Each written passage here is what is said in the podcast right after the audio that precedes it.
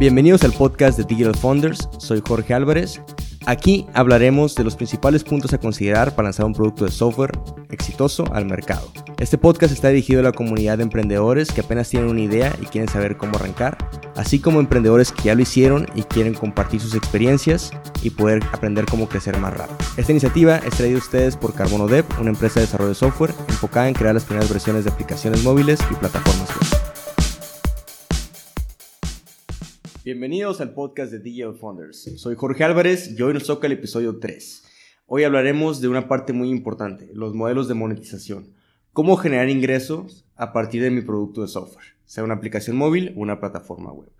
Una de las cosas que tenemos que considerar es que estos no son los únicos modelos de monetización que existen. Realmente no hay uno definido en específico, simplemente considerarlo como una guía para empezar a validarlo, pues, a probar el mercado. Y nosotros tenemos que ser los únicos encargados de definir cuál es el modelo que más se acomode a nuestro proyecto en específico. Entonces vamos a comenzar. Primero, eh, tenemos que entender qué es un SaaS, un Software as a Service. Tenemos que entender que últimamente se ha popularizado que todas las plataformas web o móviles que vemos en el mercado funcionan realmente como una plataforma de servicio. Nosotros adquirimos eh, productos, eh, podemos también adquirir tipos de servicios distintos, lo que nosotros requerimos por medio de una aplicación móvil o una plataforma web.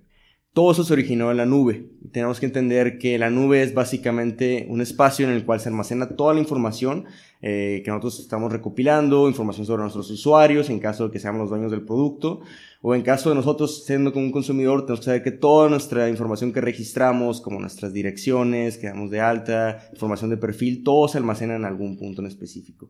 Entonces, eh, esos modelos de monetización eh, recientes se han basado mucho en entender cómo funcionan este tipo de dinámicas y cómo han ido evolucionando a través del tiempo. Hay que entender un poco de cuáles han sido los clásicos modelos de cobro que hemos tenido anteriormente. Por ejemplo, en la década de los 90, a inicios, teníamos el hecho de comprar software en las tiendas de hardware, ¿no? Que nosotros íbamos directamente a las tiendas para comprar los CDs y poderlos instalar en nuestras computadoras, para aquellos que todavía se acuerden de, de eso, los que nos tocó.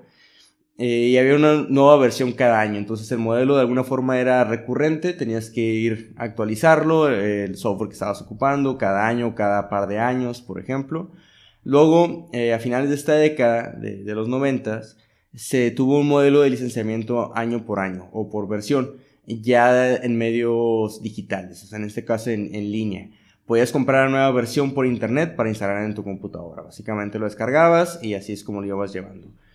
Posteriormente, eh, migramos a lo que conocemos como un modelo clásico, que es el de suscripción mensual, el cual vemos día a día hoy en casi todas las plataformas en las cuales eh, nosotros tenemos contacto.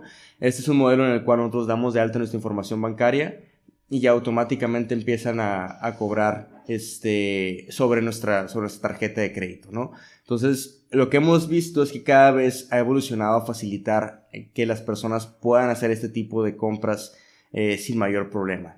Eh, buscamos que entre menos inconvenientes tengan, más fácil sea que hagan sus pagos. Vamos a mencionar algunos de los modelos más típicos que vemos en las plataformas actuales, con la intención de que ustedes puedan identificar cuál sería el modelo que más se relaciona a su proyecto eh, y poder aplicarlo de esta forma. De igual forma es importante mencionar que se pueden llegar a mezclar, no existe un modelo perfecto, de hecho, estos modelos no existían, se definieron a partir de la interacción que se tuvieron con los primeros usuarios. Entonces tenemos que tener eso en mente y poder ser creativos al momento de nosotros definir el modelo que utilizaremos. Incluso puede ser la combinación de dos o tres modelos eh, dependiendo del flujo que tengamos de cada tipo de usuario. Entonces, el primer modelo que vamos a ver ahorita es Freemium. Eh, freemium es un modelo que se caracteriza por dejar utilizar a los usuarios casi todas las funcionalidades eh, eres libre de poder estar navegando dentro de la plataforma, eh, ahora sí que aprovechar eh, su información y una vez que llegas a cierto punto, empezar a, cobrarte por ellos, ¿no? Un ejemplo claro es este Spotify. Podemos ver Spotify, tú puedes acceder, descargar la aplicación y utilizarla completamente gratis, puedes escuchar música Simplemente hay algunos inconvenientes al hacerlo. Una son los anuncios, que escuchamos cada tres o cuatro canciones, por ejemplo. El hecho de que no puedas hacer tus playlists, que sean aleatorias las canciones. Entonces, eh, de alguna manera te obligan a migrar al, producto pagado, al producto premium. en el cual tú pagas el servicio y ya puedes acceder sin ninguna de esas restricciones que tenías anteriormente, ¿no? O estos inconvenientes, como podríamos ver. Es un ejemplo típico. Este, una de las principales ventajas de este modelo freemium es que te permite a, tus usuarios empezar a interactuar con la plataforma, saber si realmente les gusta, eh, están eh, obteniendo valor a partir de ella, sin tener esas barreras de entrada que representan los costos. Si tú este, ves eh, que te va a costar cierta cantidad de dinero poder empezar a explorar una plataforma, puede que te encuentres un poco más renuente a hacerlo. Eh, que si es gratis, este, y una vez que lo pruebes ya puedes decidir si pagar o no. Entonces, este es uno de los modelos que recomendamos bastante para las startups que están empezando. Dejen que sus usuarios usen la plataforma, les den feedback y, y, a partir de ya identificar cuál es el valor que más le encuentran sus usuarios al producto. En ese momento ahora sí ya pueden empezar a cobrar por ello. Otro modelo que vemos bastante es el de suscripción mensual. Eh, aquí en este caso eh, es un modelo típico, como mencionábamos al principio, de, las plataformas eh, SaaS, Software as a Service. en este caso es un tipo de, modelo en el cual tú das de alta tus datos bancarios y mes con mes te van a estar cobrando. Entonces mes con mes tú vas a estar enterándote, por ejemplo, de tus estados de cuenta. En este caso tú vas a tener acceso completo a, a la plataforma y mes con mes se va a estar actualizando el cobro que te están realizando. De esta manera tú básicamente te desentiendes de eso de los pagos y, este, y ya nada más disfrutas del contenido. Un ejemplo claro es Netflix. Como sabemos, ellos te dan un mes de prueba eh, gratis eh, para que puedas eh, ver el contenido de su plataforma. no limitan realmente el uso. En cualquier momento puede ser cualquier horario, cualquier cantidad de, de películas o series que tú quieras ver. todo está abierto Simplemente a partir de que se vence el mes de prueba, tienes que estar pagando mensualmente una cantidad para seguir accediendo a ella. Eh, este tipo de modelos es interesante, ya que a ti como empresa te permite tener cierto grado de flujos recurrentes. Sabes que cada usuario va a ser un usuario que va a pagar, no hay una opción gratis de que eh, entren. Eh, a lo mejor tienen su mes de prueba, pero una vez finalizado sabes que ese usuario va a ser un usuario de paga. Entonces es más fácil que tú tengas control sobre tus flujos de efectivo y sepas cómo van a estar eh, avanzando. Ahí tú tienes que motivar por, por estar generando realmente eh, contenido de calidad. es algo muy importante, como hemos visto en, en el caso de tomándose como, como ejemplo, el hecho de que no nada más se centraron en el contenido que ya existe, sino en estar ellos generando su propio contenido para que pueda la gente mantenerse activa, interesada y consideren seguir eh, usándolo mes con mes. Entonces, ese es uno de los modelos eh, más comunes que vemos en el mercado. Otro es el de, por transacción. Eh, en este caso, el modelo por transacción es un modelo que nos permite a nosotros que los usuarios descarguen la aplicación, vean todas las funcionalidades que hay dentro de ella y solo paguen en el momento en el que realmente vayan a utilizar el servicio principal. Un caso, un ejemplo muy claro de esto es Uber. Nosotros sabemos que podemos entrar a la aplicación de Uber, podemos ver cuántos vehículos están disponibles, por ejemplo, para darnos el servicio. Podemos ver cuál va a ser el costo de movernos de un lugar a otro, este, desde antes de que se realice el servicio, el tiempo que nos va a tomar llegar a tal lugar, el tipo de vehículo que estamos pidiendo. Y solo nos van a cobrar, todo esto es completamente gratis y solo nos van a cobrar hasta que seleccionamos eh, y aceptamos el servicio. Entonces, este es un modelo por transacción, es también algo muy interesante y algo que vemos mucho en los marketplaces, por ejemplo, en aplicaciones o plataformas web que, que están destinados a que la gente interactúe, vea todos los productos y servicios como Amazon, como Mercado Libre, por ejemplo, en el cual ven toda la información, ven eh, el producto, pueden seleccionar, hacer un carrito de compra y el único momento en el que te cobran es cuando ya tú das el clic, ¿no? Y haces ese, ese punto. Todo lo demás es completamente gratis. Entonces es un modelo también que recomendamos bastante para startups que están empezando, ya que eh, solo cuando el cliente vea el valor y se haya convencido de hacer esa compra es cuando lo va, la va a llevar a cabo. Otro modelo es por anuncios, ¿no? Nada más para ir, como comentamos al principio, eh, ir dando una guía de qué tipo de modelos nos encontramos. Este es el, de hecho, el que más vemos que comúnmente eh, los emprendedores tienen en mente. Eh, voy a lanzar una aplicación móvil o una plataforma web y voy a cobrar por medio de los anuncios que voy a estar generando ahí, ¿no? Le voy a vender las pautas a otras empresas para que se promocionen. Realmente este tipo de modelos se han popularizado dado plataformas como Facebook o como Google, que hace mucho sentido que vayan creciendo de esa forma. Sin embargo, este, la cuestión ahí con, ese tipo de, productos eh, o, de modelos es que requieren de una cantidad sustancial de personas que realmente lo sigan para que haga sentido eh, poder financiar por medio de un modelo de anuncios. Eh, aquí en este caso, por ejemplo, si nosotros estamos creando una aplicación móvil o una plataforma web eh, desde cero y vamos a lanzar al mercado, el flujo que vamos a tener de usuarios es mínimo. Entonces va a ser completamente un reto poder convencer a otras empresas de que se sumen y te paguen por poner un banner o por poner un pop-up que salga sobre su producto desde un inicio. Lo más conveniente en este caso es viajar este tipo de modelos para una, etapa posterior en la cual ya tengamos una base sólida de usuarios, sepamos cuánto tiempo en promedio pasan dentro de la plataforma, cuáles son los puntos en los que más interacción tienen dentro de, la, plataforma en cuanto a su flujo, en qué etapas donde más se detienen, qué tipo de, de, contenido nosotros podríamos subir que realmente sea interesante para nuestros usuarios y que no sea molesto eh, poner cosas que no tengan nada que ver con lo que ellos están buscando. Entonces, eh, siempre recomendamos que esperen un poco para aplicar este tipo de modelos y no se vayan con esta idea desde un inicio. Prolónguenlo lo más que puedan hasta tener este tipo de estadísticas. Cualquier empresa que les va a comprar anuncios va a querer ver realmente cuánta gente tienen, cuál es el tiempo que pasan y por qué les convendría realmente que estén, eh, ahora sí que sean usuarios enfocados en su producto.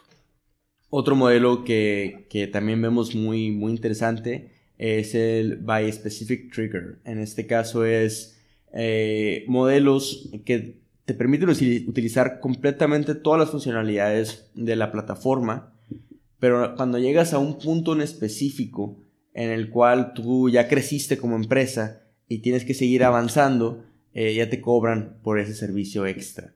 Eh, un ejemplo claro es MailChimp. Ellos te dicen que tienes tú 10.000 correos al, mes que puedes mandar. Este, ahora sí que es una plataforma de mailing. Tienes tú tu base de datos. A lo mejor tienes 2.000 personas, 5.000 personas en un principio en, esa base de datos. Entonces tú puedes mandar fácil dos correos al, al mes eh, sin problema para que le llegue a todos ellos eh, sin costo. Es completamente gratuito. Pero al momento que tú pasas de esos 10.000 correos, te empiezan a vender paquetes de cuánto a cuánto, como un, a partir de los 10 mil 1 a los 15.000 es el paquete tal y así sucesivamente. Entonces, eh, este modelo lo que permite es que tus usuarios empiecen a relacionar con, con el tipo de servicio que tú ofreces, empiecen a entenderlo, empiecen a, a, utilizarlo y una vez que ya estén convencidos de ellos y ya están acostumbrados de, de utilizar y que todos sus empleados básicamente ya se acostumbraron al diseño que tienes, a las funcionalidades, a la interfaz, por ejemplo, eh, a partir de ese momento, ya cuando tu empresa ha crecido, te empiezan a, cobrar. Entonces, hay, una, hay un beneficio. Es muy difícil que la gente que ya utilizó un producto por mucho tiempo se vaya a cambiar simplemente porque la competencia te ofrece que en vez de 10.000 correos sean 12.000 correos gratis. Eh, no vas a migrar la infraestructura completa, entonces hace más sentido continuar por ahí. Nosotros recomendamos este modelo también es, es óptimo para una primera versión de, de, una plataforma, en el caso de una startup, este, dado que la gente se ha acostumbrado a tu producto y va a ser difícil que lo cambien posteriormente. Entonces, eh, algunas recomendaciones para comenzar y a definir nuestro, nuestro modelo de monetización es primero comienza diseñando para un solo grupo de usuario. Algo que nosotros vemos muy común en, en, los emprendedores que llegan con alguna inquietud, alguna iniciativa a carbono, es que tratan de hacer un producto muy completo. Como mencionábamos en el episodio 1 de Design Sprint y en el episodio 2 de MVP, lo importante es centrarnos en un core que solucione un problema que sea muy importante eh, para nuestros usuarios, que le vean mucho valor y tratar de definirlo en una primera versión que sea muy específica, que nada más de cierta cantidad de funcionalidades y a partir de esto posteriormente irlo creciendo ya con base en la retroalimentación de, otros usuarios. Entonces, eh, en este caso, si nosotros nos centramos en una primera versión lean, muy centrada en el core, podemos empezar a diseñar un modelo de monetización en el cual nosotros cobremos a nuestros usuarios que más por el momento en el que más valor le ven al producto. Es más fácil definirlo de esa manera, identificarlo si nada más limitamos la cantidad de interacción que, que van a tener dentro de la plataforma. Hay que basarnos en el valor que representa para nuestro cliente. Definitivamente la gente paga por su percepción de valor. Entonces, si tus clientes o usuarios no encuentran algo que realmente sea suficientemente valioso para ellos, no van a pagar de ninguna manera, por más innovador que sea el modelo de monetización que hayas desarrollado. Entonces, céntrate en, lo, en el punto en el que realmente las personas, tus usuarios, eh, ven más valor en, tu servicio o producto. Hay que estudiar la competencia, siempre es bueno saber qué están haciendo eh, otras empresas que también dan un servicio o un producto similar al tuyo de qué manera ellos generan ingresos, por qué, si han ido migrando a partir del tiempo a hacerlo de alguna forma o de otra, a qué se debe esto, eh, con qué se toparon, porque muchas de esas formas nosotros podemos ahorrar tiempo y es bastante válido. Hay que ser muy creativos y seleccionar un primer modelo de cobro. Eh, aquí lo importante es empezar. ¿Con qué, ¿Con qué inicias? ¿no? Tienes un primer modelo, vas a interactuar con usuarios reales, te vas a dar cuenta del feedback que te van a dar y a partir de este feedback vamos nosotros poder modificarlo y, empezar a, crear un mejor modelo, eh, ya sea algo propio o eh, definitivamente lo cambiamos por otro nuevo completamente. Pero lo importante es empezar. Eh, ningún modelo de monetización es fijo, no creamos que si nosotros ya dimos de alta uno, por ejemplo suscripción mensual, es así como se tiene que quedar para siempre. Realmente no es así, va a cambiar, la idea es que cambie realmente que se adecue lo mejor posible a, lo que nuestro mercado nos demanda. Entonces, eh, no hay que tampoco pensar ni quebrarnos la cabeza demasiado en esta etapa. Lo importante es arrancar.